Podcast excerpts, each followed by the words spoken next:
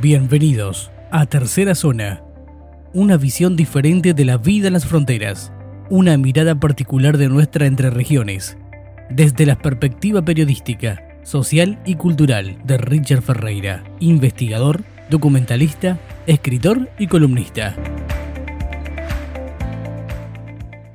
Hola a todos, bienvenidos a este espacio de análisis y reflexión de realidades de frontera.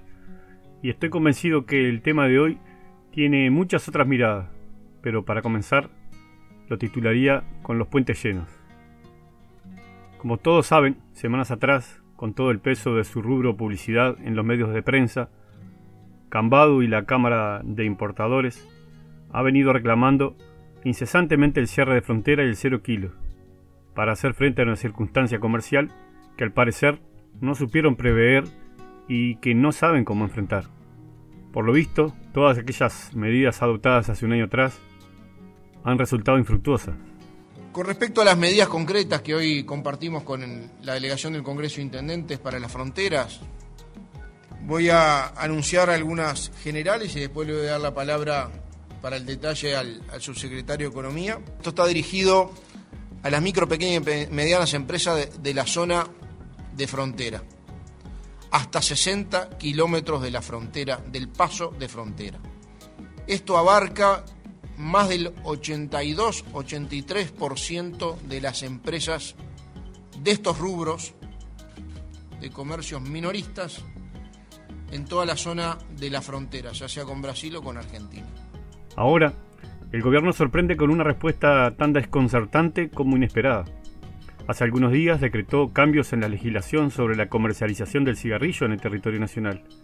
Y más allá de los motivos que pudiera tener para dicha modificación, en vez de ceder en cuestiones tan delicadas y graves, debería atacar e impedir el ingreso de cigarrillos, drogas o armas con todo el peso del sistema estatal y no dar por perdida una batalla que no hemos sabido luchar.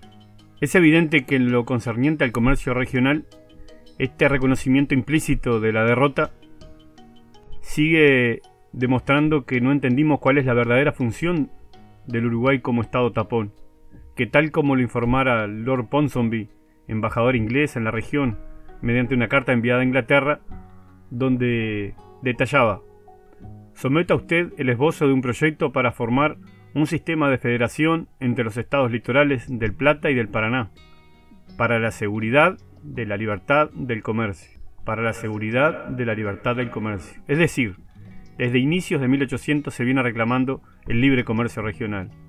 A mi entender, hasta el día de la fecha no aprendimos como país a beneficiarnos de los vaivenes regionales y seguimos viendo en el contrabando de sobrevivencia, de comestibles y de elementos de la canasta básica, el gran flagelo que afecta a la economía local, cuando en realidad el mayor prejuicio lo causan esos bienes que en vez de evitar su ingreso en los pasos de fronteras, los naturalizamos como productos competitivos ante el mercado formal. Hablar de fronteras y no recordar a aquel presidente de la República que en febrero de 2018 y ante reclamo de productores rurales organizados expresó una generalización muy popular.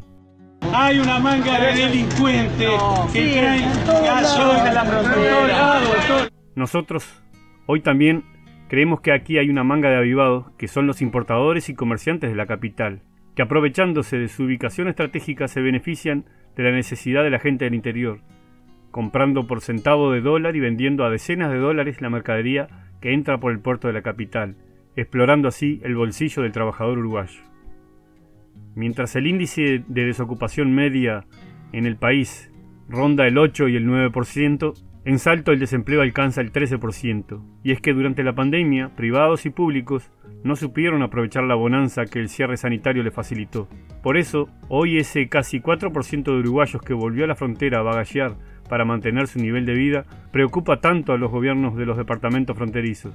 Es que solo el 50% de la población de esos departamentos tiene trabajo, y el 45% de ellos trabaja en la informalidad. Esto que quedó evidenciado durante la pandemia nos demostró que la pobreza crece cuando se acaba el contrabando.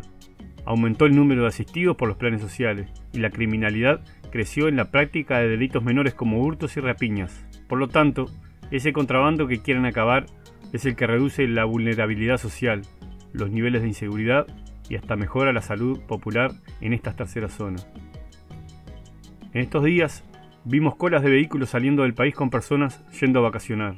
En el puente internacional General San Martín con una salida masiva de uruguayos hacia Argentina.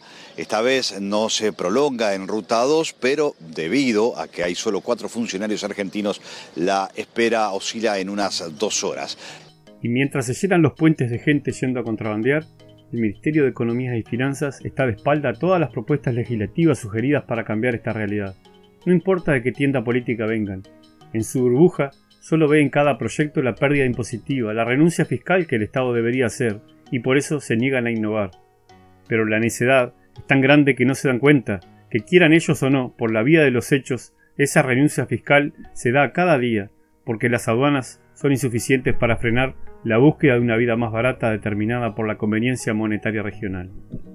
En resumen, en el marco de ese reconocimiento legal de la batalla perdida para el crimen organizado del contrabando de cigarrillos, se debería entender de una buena vez que en nuestra condición de Estado tapón, lo que hoy debemos hacer en estas circunstancias, en este punto de convergencia financiero regional, es adoptar otras medidas innovadoras, no solo de control fronterizo para dejar de perder para la criminalidad, sino además de flexibilización comercial, laboral y social, dándole a esos comerciantes transfronterizos históricamente castigados por ser quileros de sobrevivencia otra oportunidad laboral que les permita tener seguridad en la libertad del comercio, para poder cuidar a su familia sin tener que verse afectado por el verdadero contrabando que pasa por las aduanas sin parar. Hasta la próxima. Gracias.